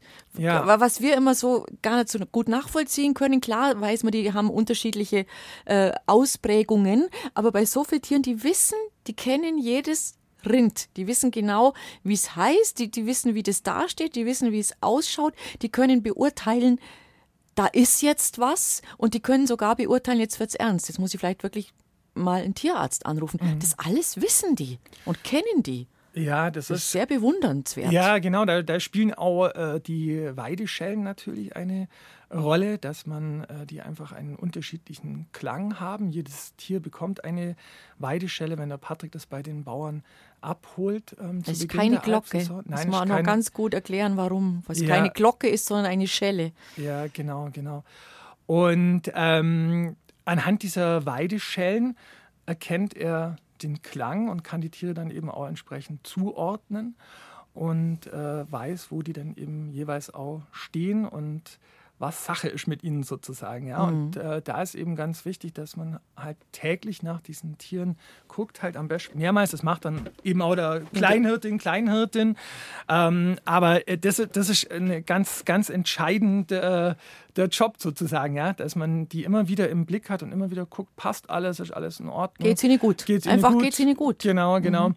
Und äh, da muss man die, die Herde dann sehr gut kennen, genau. Und am, am Schluss gibt man sie wieder ab, was natürlich für den Alphirten dann auch immer eine besondere Situation ist, weil er sich den Tieren dann im Laufe von so einem Sommer doch auch sehr verbunden fühlt. Absolut. Und man muss dazu sagen, das, das oberste Ziel bei jedem Alperten und in, in jedem Alpsommer ist einfach das, dass man die Tiere, die einem anvertraut worden sind, das ist ja meistens eine relativ große Stückzahl, dass man die alle wieder ins Tal bringt und dass man sie unversehrt ins Tal bringt. Dann war es ein guter Sommer. Ja, auf jeden Fall. Und das wird dann eben angezeigt, auch beim Viehscheid. Das kennen wahrscheinlich viele Hörerinnen und Hörer auch. Ähm, das wird dann angezeigt mit dem Kranzrind, das festlich geschmückt dann vor der Herde herläuft. Und anhand von diesem Kranzrind äh, kann man dann auch ablesen, okay, der Albsommer war erfolgreich. Weder dem Elbler, der Elblerin noch den Tieren ist etwas zugestoßen. Das geht ganz schnell, dass da was zustößt. Also ein schweres Gewitter, ja. Panik. Ja, die fangen ins Rennen an und dann stürzen sie. Und dann stürzen sie in, in eine Schlucht oder äh, sie verletzen sich so schwer, dass man sie nicht leider am Leben lassen kann. Also das geht ganz schnell, wirklich. Ja, der Patrick hat es auch schon erlebt, dass ihm äh, Tiere in einem Sommer beim Gewitter dann äh, ums Leben gekommen sind, weil sie eben abgestürzt sind. Das war für ihn also ein wirklich furchtbarer Moment. So hat er das echt äh, beschrieben. Das ist ihm sehr, sehr nahe gegangen. Oh, und dann hat er auch äh, kurzzeitig überlegt gehabt, ob er aufhören soll auf dem Einötzberg, ob er da der richtige Mann ist. Aber dann hat er unterm Strich gesagt, na, ich glaube, den Berg, den kenne ich am besten und das kann einfach passieren und ich muss einfach weiter äh, machen. Und äh, das hat er dann auch äh, gemacht, das, obwohl es ihm hart ankommen ist. Und er schaut jetzt darauf, dass er dann vielleicht zum Beispiel die, die Tiere da gerade oben an der Grathütte dann noch mehr in Richtung der Hütte treibt, wenn so ein schweres Gewitter aufzieht, dass, dass man einfach das Risiko minimiert. Ja, dass sie mhm. weniger nah irgendwo genau, am genau. Abgrund genau. sozusagen Aber das, kann, das, kann auch ganz, ja. können auch ganz andere Dinge passieren. Also es gab äh, vor äh, zwei Jahren auch einen äh, ganz blöden äh, Fall da im Städter Horn, ähm, wo Trailrunner ja. nachts unterwegs Furchtbar. waren, mutmaßlich. Also ja. ganz, ganz aufklären kommt man es nie, aber es, mit hoher Wahrscheinlichkeit war es so. ähm, die die Tiere dann einfach aufgeschreckt haben, entweder wegen Lärm oder weil sie äh, das Licht gesehen haben auf der Stirnlampe. Waren, die sind einfach erschrocken. Sind erschrocken und dann sind da äh, äh, die Tiere abgestürzt, also mehrere und äh, zwei äh, sind da verendet und eins war dann schwer verletzt. Mhm. Und das aus meiner Sicht schon sehr äh, bedenkliche, bedenkliche Verhalten. Verhalten. wurde dann quasi nochmal getoppt, indem ähm, diejenigen dann den Elblern gar nicht Bescheid gegeben haben und die haben dann halt am nächsten Tag da wie verrückt da nach ihren Tieren also ganz äh, und, und sie dann ja. erst gefunden. Also auch sowas kann passieren. Ja, ja, ja. ja oder ein Tier äh, äh verletzt sich andersweitig oder. Aber ich glaube, da ähm, kriegt man ehrlich, weißt, da kriege ich ja Wut. Also ich da so ihr Wut, wenn ich sowas höre, wenn man sagt, das gibt's doch nicht. Ja. Ich weiß, die, die denken vielleicht nicht weit genug. Die, meinen es nicht böse. Die rennen nicht den Bergen auf bei Nacht und sagen so, jetzt schaue ich mal ein bisschen da die, die Tiere rum. Aber dass, dass, die, dass manche Leute sich so gar kein Bewusstsein mehr schaffen im, im Hirn für das, was ihr Verhalten auslöst. Ich bin auch ganz offen und ungeschützt und setze mich da vielleicht der Kritik aus. Ich bin kein großer Freund von Nachttouren gehen. Mhm. Wenn man sagt, muss das sein? Reicht es nicht aus bei Tageslicht im Winter? Muss man wirklich, wenn der Winter eh hart ist für unsere Wildtiere, muss man denen auch noch, muss man die unter Stress bringen, auch noch bei Nacht? Mhm. Also da bin ich relativ rigoros mittlerweile. Finde ich alles nicht schön. Ja, es ist halt vor allem so, dadurch, dass jetzt auch eine Region wie das Allgäu einfach von sehr vielen Menschen äh, äh, als, als Destination so entdeckt oder als mhm. das früher war, äh, sind es einfach Massen, die, die sich da dann halt äh, in Bewegung setzen. Ja? Und ähm, wenn das ein Einzelner mal äh, da am, am Abend seine Tour macht, okay, aber dadurch, dass es dann halt wirklich zum Teil viele Leute sein können, äh, erscheint wirklich ein großer Druck auf der Landschaft. Und in dem Fall dann war es auch der Druck quasi auf der Alpwirtschaft. Und der Patrick merkt es manchmal auch, dass eben Leute bei ihm oben äh, sind an der Hütte und dann im Winter da beispielsweise das Brennholz klauen und Ach, dann ein komm. Lagerfeuer machen und so. Das sind Ach. halt so Sachen, da, da, kann man wirklich drauf äh, ja. verzichten und da ärgert man sich halt ja, einfach Recht. drüber und denke ich auch auf ja. jeden Fall zurecht. Und äh, das ist aber auch so äh, etwas, was sich am Berg generell verändert hat kürzlich habe ich auch mal eine Geschichte gemacht über den äh, Jochen Kopinski, das ist mhm. der dienstälteste. Von der Mindleheimer äh, Hütte, der Ja, wird. von der, ja. von der Mindleheimer Hütte, der eben aussagt, dieses ganze Verhalten äh, im Berg hat sich geändert. Ähm, es, der Berg wird, so hat er gesagt, vielmehr so als Sportgerät wahrgenommen. Als Abenteuerspielplatz. Als, als Abenteuer mhm. und auch mit so einer, also mit so irgendwie so einem größeren zeitlichen Druck. Also man sagt jetzt nicht, heute mache ich mit meiner Familie einen äh, Ausflug und der dauert einen ganzen Tag, sondern es äh, so beobachtet er halt, sondern man fährt halt dann schon mal mit dem E-Bike ziemlich weit nahe ins Tal.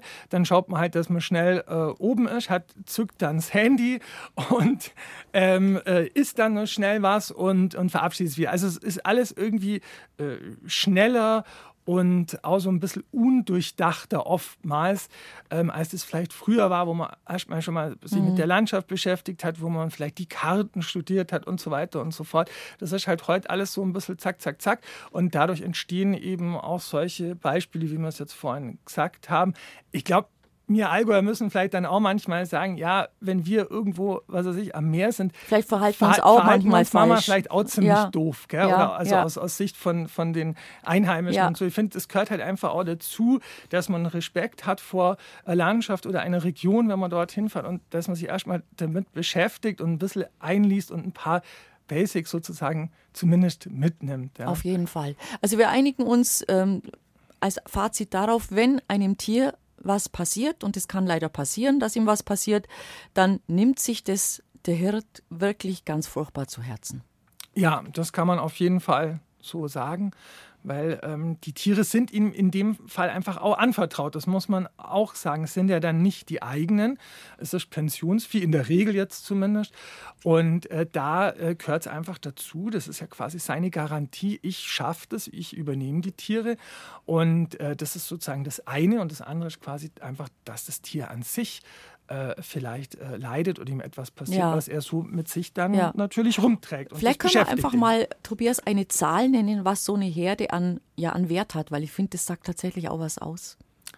Ja, also das sind jetzt, glaube ich, beim Patrick sind zu Pi mal, Dau äh, Pi mal Daumen 200.000 äh, Euro, die er da, da so in. In, in, den Raum stellen mhm. kann. Genau, also immer irgendwelchen Schwankungen so unterworfen, aber so in dem... Dass man mal eine Größenordnung hat, genau. weil ich genau. finde, es sagt schon auch was aus, also ähm, über die, die Wertigkeit des Jobs, den er da macht, dass er eben nicht bloß dasteht und äh, ein bisschen seine Kuh streichelt, sondern er ist wirklich für einen Wert zuständig und den bekommt er anvertraut und den möchte er am Ende des Albsommers wieder zurückgeben. Genau, das, das ist wirklich halt das eine ist sozusagen dieser materielle Wert und das andere ist dann einfach das Tier an sich. Und das ist mir da einfach bei ihm sehr stark aufgefallen, dass es ihm darum auch ganz viel ging. Also wirklich so, dass das Tier einfach durchkommt, dass das Tierwohl mhm passt. Und das ist ja eigentlich auch etwas Schönes, wenn man das so hautnah äh, miterleben darf, nach all dem, was man oft ja auch gelesen hat in, in den vergangenen Jahren, wie du es vorhin auch angesprochen hast, aus dem, aus dem Allgäu eben mit dem Tierskandal und so. Ähm, hier habe ich komplett das Gegenteil erlebt und das fand ich sehr schön und sehr beeindruckend. Ja, wir haben es gerade gehört, ähm, die Hirten nehmen es sich wirklich unglaublich zu Herzen, wenn einem ihrer Tiere was passiert. Der Sommer ist gut, wenn er unfallfrei bleibt. Es gelingt ja auch sehr oft und dann kommt der Viehscheid und dann ziehen die Tiere ins Tal und das Leitrind hat dann eben diesen wunderbaren Kranz, den Sie ja alle von diesen Bildern kennen, äh, der zu Recht auch viele Touristen natürlich einfach anzieht. Ähm, es geht immer so, so um den 10. September rum starten ja die Viehscheide bei uns im Allgäu. Und zwar zu Recht, weil es kann dann einfach, wenn der Schnee kommt, das kann dann ganz empfindlich schnell gehen. Und die Kühe da oben im äh, Schnee rumstehen lassen und vor allem dann runterbringen, das wäre wirklich gefährlich. Und deswegen muss man schauen, dass man sie, obwohl es oft noch vielleicht zwei, drei Wochen ginge, aber dass man sie rechtzeitig runterholt. Genau. Teilweise kommt es tatsächlich ja auch sogar vor, dass dann äh, überraschend ähm, der Schnee schon gefallen ist in den Hochlagen. Und dann muss man eben mit der Herde ganz vorsichtig nach unten gehen. Das hat der Patrick eben auch schon erlebt. Ich meine, das ist halt einfach auf 2000 Metern, beziehungsweise ein bisschen ja. weiter unten, aber das ist halt äh, schon anders als dann äh, im Tal und kann dann einfach passieren. Und deswegen, genau, ist mal so, ab dem 10. September äh, geht dann die Viehscheidsaison los. Und das ist halt für viele äh, Elbler und Elblerinnen ähm, auf der einen Seite äh, dann ein, ein Tag, dieser Fischheit-Tag, auf den sie sich natürlich sehr freuen und der aber auf der anderen Seite ihnen schon auch immer so ein bisschen im Magen liegt, weil ähm, wenn man sich das so vorstellt, du bist ja den ganzen Sommer über auf deiner Alpe, hast da deine Ruhe und dann geht es ins Tal runter mit einem Schlag. Ähm, sind Tausende von Leuten, die vielleicht dann in Oberstdorf oder in, in Hindelang äh, oder auch in den anderen, also Oberstaufen oder so, dann wirklich halt an der Strecke ja. aus sind. Und es ist für die schon auch eine Anspannung, auf jeden Fall. Ja. Der Patrick hat es jetzt in dem Fall ein bisschen leichter, weil die eben nicht bei den großen Viehscheiden äh, mitläuft, sondern die machen das traditionell so am Einhützberg, dass sie dann ähm, den eigenen, einen, gell? einen eigenen machen, mhm. beziehungsweise dann, ähm, der läuft dann auch mit ähm, beim Viehscheid von den Sennalpen, äh, da im, im Rappenalptal. Und das ist dann ein bisschen mhm. kleiner und mhm. überschaubarer. Mhm. Ich habe ähm, als junge Reporterin haben mich die Kollegen von Bayern 3 damals ähm, haben gesagt, sie möchten eine Geschichte haben zum Viehscheidtag, also schon für die Früh für die Morgensendung. Da habe ich gesagt, ja, wie stellt ihr euch das vor? Die Tiere kommen ja in der Früh erst runter. Was soll ich euch da für eine Geschichte liefern. Da gibt es eigentlich noch nichts. Ja, es wird da schon was einfallen, mach halt was so ungefähr. Und ich dachte, ja gut. Und dann bin ich also am Tag vorher, bin ich dann auch äh, bei Bad Hindelang hinten, bin ich also mit meinem Reportagegerät, habe ich mich halt drei Stunden, bin ich auf die Alpen aufmarschiert. Der Hirte mhm. war natürlich sehr glücklich, als ich auf einmal vor ihm stand und ein bisschen was wissen wollte, aber ich habe ihn dann ein wenig bequatschen können. Er hat gesagt, ich brauche nicht lang, vielleicht zehn Minuten ins Gras hocken. Und da hat er sich wirklich mit mir hingesetzt und ich habe ihn halt ein wenig ausgefragt, wie ist der Alpsommer gewesen, wie war das Wetter ist unfallfrei geblieben, halt so die Standardfragen, sage ich jetzt einmal. Und dann habe ich natürlich nach dem Fischei gefragt, ne? gesagt, wie ihm das geht, wenn er jetzt nach monatelanger Abgeschiedenheit runterkommt und der Fischei in Bad Hindelang ist einer von den Großen, da sind auch so 10.000 Leute immer da und dann unten auf dem Scheidplatz diese ja, einfach diesen Trubel hat. Und dann hat er mir folgende Antwort gegeben. Also bitte, ähm, ich bin kein Bad Hindelanger, ich Verzeihung, wenn es jetzt nicht so ganz authentisch rüberkommt, aber sinngemäß war es so. Hat er gesagt, Ja, hat er gesagt, mir Hirte merkt den Trubel itta. Das ist ganz klar, sonst datet mir nicht auf den Berg gegangen. Und die Fremden, hm, im Großen und Ganzen, sind sie recht ordeler. Und wenn sie ordeler fragen, nachher sagt man einmal sogar Eps. Man ist nicht alle zum Muha gelegt, wie sie meinen. Du hast verstanden. Das passt, ja, das, das, das passt, das also, passt voll. Ich, nur über, ich übersetze kurz, also er hat gesagt, klar mögen wir den Trubel nicht, sonst würden wir nicht als Alphirte oben sein. Und wenn man runterkommt auf den Scheibplatz und die Touristen uns anständig was fragen, dann kriegen sie auch unsere Antwort. Wir sind gar nicht so ich würde muhagelig würde jetzt mit Maulfaul übersetzen oder wir sind nicht so maulfaul, wie man immer sagt. Aber ähm, das Lustige war, dass man dann äh, die, also ich habe da eine kleine Geschichte draus gemacht für Bayern 3, so drei Minuten waren das. Und dann dieser O-Ton, wie wir sagen, Originalton, das war mein Schluss und den haben sie mal abgeschnitten. Dann habe ich sie angerufen und sage, warum habt ihr das abgeschnitten? Ja, das hat ja keiner verstanden. Dann sage ich, ja, um das geht's doch nicht. Das kann sein, dass man das vielleicht in Ringsburg nicht versteht oder in Nürnberg, aber es geht doch um das Kolorit, um das Lokalkolorit. Da sind wir heute weiter, das steht man nicht mehr. Ja, ja, ja. Aber er hat so auf den Punkt ja, gebracht, weil das war so. Ja, genau. Ja. Nee, das ist voll auf den Punkt und da merkt man auch, dass mhm. so der Allgäuer Dialekt dann auch nochmal ähm, so neue Spielräume eröffnet, wie man sowas ausdrücken genau. kann. Und das, das war sehr ja, allgäuerisch, das ist, das fand ich. Wenn sie ordentlich fragen, nachher seid man nochmal sogar Apps. Die, also das, das trifft auch heute genauso ja, zu. Das ja. kann ich, glaube ich, echt nur unterschreiben von den Elblern, die ich äh, kennen oder kennengelernt habe. Ähm, die freuen sich, wenn man sie fragt und wenn man das mit einem aufrichtigen Interesse mit aufrichtigem Interesse macht, ja. was die natürlich nicht wollen, aber das wollen wir glaube ich auch nicht, wenn man ihnen quasi in ihren Job reinredet. Und halt sagt, ja, aber wieso, das muss doch so und so machen und da und da. Und, oder wenn man äh, die Kühe so andatscht, so das, duzi, duzi, genau, das mögen sie auch Das mögen sie auch nicht. Oder manche füttern die ja sogar ja. die Tiere und so. Das kann man alles, das darf man auf keinen Fall machen. Ja. Aber nachfragen und ins Gespräch kommen, das, äh, das klappt. Also mhm. da ähm, freuen die sich wirklich. Ähm, wenn es eben aufrichtig rüberkommt. Mhm. Ja. Also es ist ein lachendes, ein weinendes Auge. Man hat die Saison hoffentlich gut überstanden. Man kommt natürlich wieder heim, in dem Fall von Patrick zu seinen eigenen Tieren. Man hat wieder ein Bett, man darf vielleicht auch mal ein bisschen, mal ein bisschen länger schlafen. Und auf der anderen Seite, glaube ich, werden die nach Weihnachten, so Januar, Februar fahren, werden sie bestimmt schon wieder, oder? Da werden sie doch schon wieder unruhig. Da geht es doch schon ja, wieder, sind sie auch. doch schon mit dem Gedanken wieder auf dem Berg oben. Ja? ja, ja, wenn man halt auch einfach dann viele Sachen auch schon vorab äh, dann klären muss. Man muss ja dann auch, also zuerst muss man ja die Hütte dann winterfest machen und später dann halt entsprechend wieder die Vorbereitungen treffen. Dann muss man auch planen, mit wem geht man überhaupt nüf. Also mhm. gibt es Kleinhirten, Kleinhirtinnen. Ähm, das sind alles Planungen, die man halt in der Zeit dann auch machen muss. Und ähm, das ist mit Sicherheit auch so, dass es einen dann wieder halt bitzelt. Also das glaube ich auch. Man sagt im Allgäu, äh, man, jemand ist mit dem Elbler-Virus infiziert. Ja. Und da ist was dran? Ja, auf jeden Fall. Ich fand es eigentlich total interessant, dass es eben ganz oft so ist, dass äh, sowas über sehr viele Generationen dann auch ähm, weitergegeben wird, obwohl die Leute dann jeweils in einem eigenen anderen Beruf ja arbeiten. Also das ist eben nicht so, dass die meisten von denen äh, dann zu Hause, was ist, ihren Bauernhof haben oder so, sondern die kommen eigentlich ja aus einer anderen Ecke raus und haben aber dann mal am Berg angefangen und geben das auch an ihre Kinder weiter. Und da sagt man dann eben manchmal im Elbler-Virus infiziert und da gibt es ganz viele davon, ja. Mhm. Ein Wort noch zum Wetter, weil uns das ja doch äh, gerade in diesem Sommer sehr, sehr beschäftigt hat. Ähm, du hast es vorhin schon mal kurz angerissen.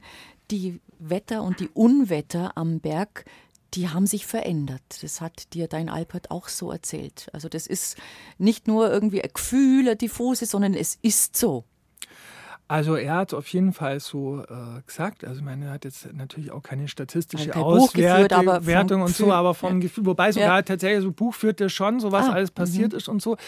Ähm, aber es ist jetzt nicht wissenschaftlich, aber er sagt halt auf jeden Fall, dass, dass das zunimmt, dass die ähm, Wetterlage sich schneller verändert, Unwetter schneller ähm, aufziehen, dass ähm, die äh, Temperaturen sich schneller verändern. Er kriegt natürlich oben so die Hitze nicht ganz so stark mit wie wir mhm. unten.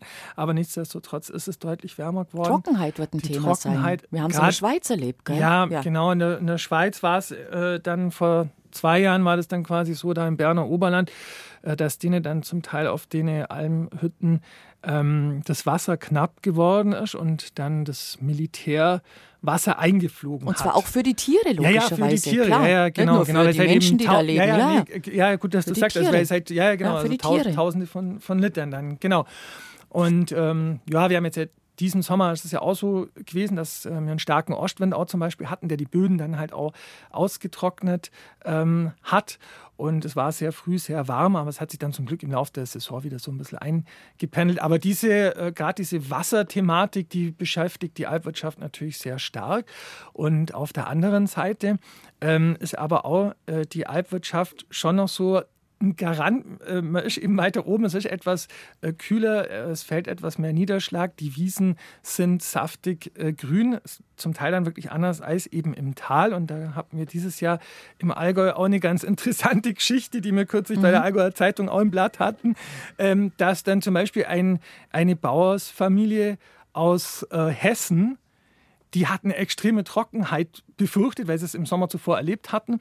Und die haben dann äh, einen Teil ihrer Jungrinder ins Allgäu gekarrt, wirklich buchstäblich, und haben die auf der Alp äh, geschickt. Weil sie gesagt haben, bei uns hier, also im Allgäu, da ist ja die Welt nur in Ordnung und da ist, äh, steht alles saftig. Ja, schön wäre es, ist sie auch nicht mehr, aber Aus vielleicht der- noch besser aus, deren Sicht Aus deren natürlich. Sicht war es so, genau. Ja, ja, ja. Jetzt haben sie aber gesagt, äh, der Sommer war dann doch unterm Strich auch bei Ihnen ganz gut und sie werden es nächstes Jahr wahrscheinlich nicht mehr machen, weil der Aufwand Ja, das, das dürfen Sie bloß nicht Ihren Kühen sagen. Sonst rebellieren die. Wo ist mein Sommerurlaub? Genau, genau.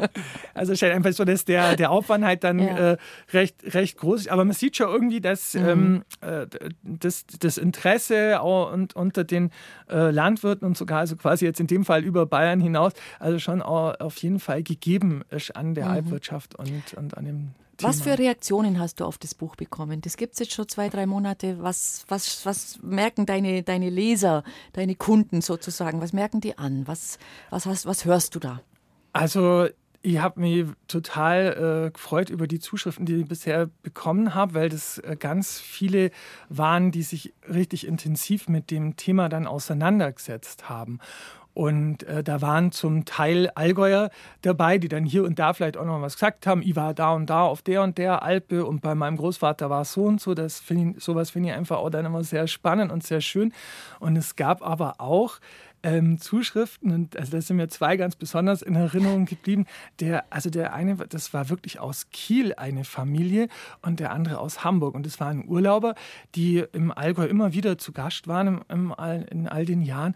Und äh, gerade in Kiel, die haben wirklich geschrieben, äh, wir schauen jetzt anders, nachdem wir das Buch gelesen haben, auf äh, die Landschaft. Und das hat mich da, also das hat mir einfach richtig gefreut. Das ist echt irgendwie eine Ehre, wenn das jemand so zu einem sagt. Also dass das Buch dazu beitragen hat, einfach den Blick irgendwo zu verändern, dass man es nicht äh, als selbstverständlich hinnimmt, was man dort sieht, sondern dass man erkennt, okay, da leben Menschen, da arbeiten Menschen, da tun Menschen was dafür. Und äh, das fand ich ganz toll. Und eine Sache, das wollte ich auch noch sagen, Ja. weil da habe ich mich mega gefreut. Es war so, dass der, ähm, der Michael Kober, das ist ja der große Erfolgsautor, bekannt Klüfte von den Kober, Sie wissen, Kluftinger Romane. Ja. genau. Und der wurde also in einer großen deutschen äh, Zeitung äh, gefragt, so nach Buchtipps. Da Was, er, was die- er empfiehlt. ja, genau, da haben die mehrere Autoren, also so Bestseller-Autoren äh, eben befragt und dann hat er eben das Buch empfohlen als Sachbuch und da und Das ich war wusste, ein Ritterschlag. ich wusste das nicht, ich wusste ja auch nicht, dass er es liest und das äh, war natürlich genau war ein Das Ritterschlag. war ein Ritterschlag, fand, ja. fand ich echt so, ja genau. Ja, nee, da kann man stolz drauf sein. Was hast du für dich so als, als ein oder zwei, ich möchte nicht sagen Lehren, das ist das falsche Wort, aber Erkenntnisse. Erkenntnisse mitgenommen aus dieser Arbeit übers Buch und aus der Thematik, mit der du dich beschäftigt hast. Also was sagst du, was, das war für mich jetzt als, für mich, für mich ganz persönlich, Tobias, für mich war das jetzt eine Erfahrung oder wichtig? Also für mich persönlich war in dem oder in der, in der Rückschau ist wichtig, dass ich festgestellt habe, dass es sich lohnt und Spaß macht, genauer seine Heimat anzuschauen. Das ist eigentlich das, wenn, wenn wir hier schon bei BR Heimat sind. Aber es ist wirklich so. Ähm, und das ist etwas, was ich auch fortsetzen möchte. Und mir ist es so gegangen, dass ich das Beispiel eigentlich sehr ähm, äh, stark fand von dem Patrick, also ihn als Person. Und äh, dann aber diese Hintergründe sich zu erschließen, ähm, fand ich faszinierend, hat mir gezeigt, dass eben viel mehr Arbeit, wie wir schon gesagt haben, da auch dahinter äh, steckt, als man gemeinhin so denken würde. Aber mir ist es eben auch wichtig gewesen, das Ganze sich nicht nur anzulesen, weil dann wird es, glaube ich, ähm, nicht ganz so erfahrbar, ja, sondern so eine an einer, plastisch, dann ist eine greifbar. Genau, dass mhm. es greifbar ist, mhm. dass es eine greifbare Person ist. Mhm. Und ähm, das lohnt sich. Das lohnt sich, glaube ich, für jeden, dies so quasi einfach genauer hinzuschauen. Das kennt man ja vielleicht auch, wenn man zum Beispiel mit dem Zug irgendwo unterwegs ist und dann fährt man irgendwo vorbei und denkt sich so, also da würde ich jetzt gerne mal. Was ist denn das für Kapelle da genau, eigentlich da oder so? Ich ja? gerne mhm. aussteigen oder den, den, würde ich jetzt gerne mal fragen, was er da eigentlich so treibt und so. Und äh, ich sehe es eigentlich so ein Stück weit, ähm, ja, das soll man wirklich machen und auch mal intensiv äh, machen, weil äh, es, es kommt was Spannendes dabei raus. Mhm. Dann grüßen wir an dieser Stelle ganz herzlich den Patrick Schuster. Durch dessen Augen mit deinen Worten wir sozusagen die Alpwirtschaft erleben durften und wünschen ihm jetzt schon für, den nächste, für die nächste Saison oder im nächsten Jahr wieder ganz viel Glück und ganz viel Erfolg und das Kranzrind dazu. Und ähm, ich freue mich, dass du da warst und dass wir so angenehm plaudern konnten über ein wirklich wichtiges Thema. Ähm, und dem Buch wünsche ich weiterhin ganz viel Leser und beiß die ruhig wieder in was rein. Wir lesen dann wieder gerne was von dir. Danke für deinen Besuch. Dankeschön.